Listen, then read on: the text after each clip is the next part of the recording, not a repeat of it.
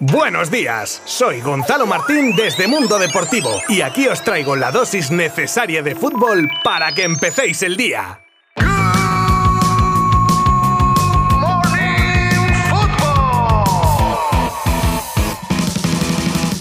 Hola, muy buenas. Martes 11 de octubre de 2022. Un episodio el de hoy con muchas, muchas cosas de las que hablar. Por supuesto, con el partido de ayer entre Elche y Mallorca. Y con esta octava jornada ya finiquitada, repasaremos cómo queda la clasificación del campeonato de liga. Tras ese repaso ya habitual cada martes y antes de que comience la vorágine del clásico del domingo, tenemos Champions. Hablaremos de una buena cantidad de entradas que va a sacar a la venta el Barça para su decisivo partido contra el Inter. El final del culebro Grisman que por fin se desvincula del Barça, el rumor de una reunión entre Jorginho y el Fútbol Club Barcelona, la baja de Messi con el PSG y más cosas que podréis saber si os quedáis conmigo durante los próximos minutos. Os habla Gonzalo Martín desde Mundo Deportivo.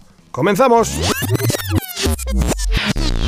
Ayer cerraban jornada Elche y Mallorca y menudo partidito. Comienza con retraso por un diluvio, luego un encuentro que si te dicen que es en la última jornada y se están jugando la permanencia, vamos, te lo crees. Sobre todo el último tercio donde hubo penalti, expulsiones, medio tanganas, ocasiones de gol, pero finalmente con el tanto de Ponce en el 15 y el de Muriqui en el 71 se congelaba el electrónico hasta el final que llegaba tras nueve minutazos de añadido con todas las movidas del final. Y la clasificación que está de la siguiente manera. Líder Fútbol Club Barcelona con 22 puntos. Segundo con misma puntuación el Real Madrid. Tercero el Athletic con 17. Cuarto el Atlético de Madrid 16, los mismos que Betis y Real Sociedad. También empatados a puntos, pero a 13. Valencia séptimo y Osasuna octavo. Y ya en el grueso de la tabla y en este orden Villarreal, Rayo, Celta, Mallorca, Real Valladolid, Girona, Almería, Getafe y Español. En descenso Sevilla 6 puntos, Cádiz 5 y el Elche con 2 y sin conocer aún la victoria.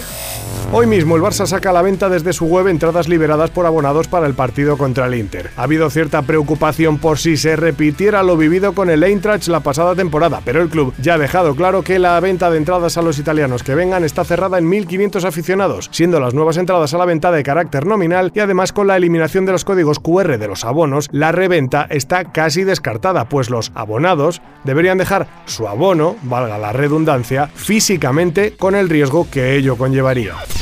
Y por fin, tras admitir la porta que había acuerdo con el Atleti por Griezmann, ya ha sacado el club colchonero el pertinente comunicado oficial donde anuncian que el francés pasa a ser rojiblanco a todos los efectos. Con una extensión de contrato hasta 2026 se acaba así la pesadilla para jugador, que tenía limitados los minutos de juego, y para el Barça, que también se acaba embolsando 20 millones fijos, más puede que otros cuatro en variables, amén de ahorrarse la mastodóntica ficha del francés, el cual, por cierto, ha mandado un recadito encubierto a los azulgranas en su primera entrevista una vez comunicado el fichaje, diciendo que solo quería estar en el Atleti, donde él y su familia son felices porque es un club donde le quieren con un entrenador que le quiere.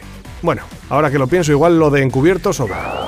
Y nos llegan noticias desde Tuto Mercato Web en las que parece ser que el centrocampista italiano del Chelsea, Jorginho, que queda libre este verano, ha estado en la ciudad condal estos días para tratar una posible incorporación al equipo de Xavi. Veremos cómo acaba esto, pero desde luego cuadraría primero con la posible salida de Busquets para la próxima temporada y también con las palabras de un Mateo alemán en las que ha confesado que el Barça tendrá prioridad por jugadores que pudieran llegar libres. Porque igual, y esto último lo hallado yo, el año que viene lo de las palancas está más complicadete.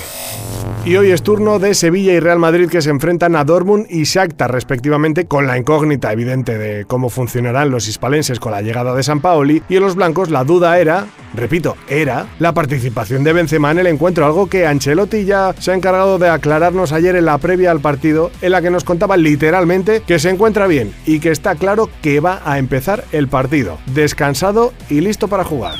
Conocemos nuevas informaciones sobre un ex canterano del Barça como Xavi Simons, el cual se marchase a París y que este verano se desvinculó del todo supuestamente del PSG. Y es que contrariamente a las informaciones que nos daban cuando se conocía su fichaje por el equipo neerlandés, varios medios locales apuntan a que el PSG se ha debido de guardar una opción de recompra por el jugador a partir del final de la presente temporada. Se dice que la cantidad, aunque no concreta, rondaría los 10-12 millones. Y terminamos hoy con un par de bajas de renombre para dos equipos Champions. Probablemente sus jugadores más en forma ahora mismo, por lo que las bajas son más importantes si cabe. La primera la de Leo Messi, con el PSG que se perderá el partido ante el Benfica por precaución tras notar unas molestias en el gemelo, algo de poca gravedad. Peor lo tiene el otro implicado y su equipo en consecuencia, ya que Luis Díaz, extremo colombiano del Liverpool y pieza clave en este arranque de temporada, ha sufrido una lesión en la rodilla izquierda que le podría mantener fuera de los terrenos de juego hasta dos meses. Ya veía Klopp tras el partido en el que se retiraba del campo que no pintaba bien y las pruebas así lo han confirmado.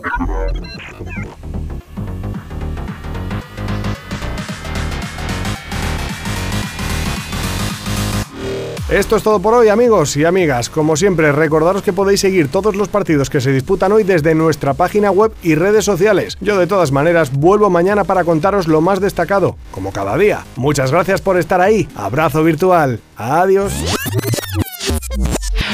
Mundo Deportivo te ha ofrecido Good Morning Football, la dosis necesaria de fútbol para comenzar el día.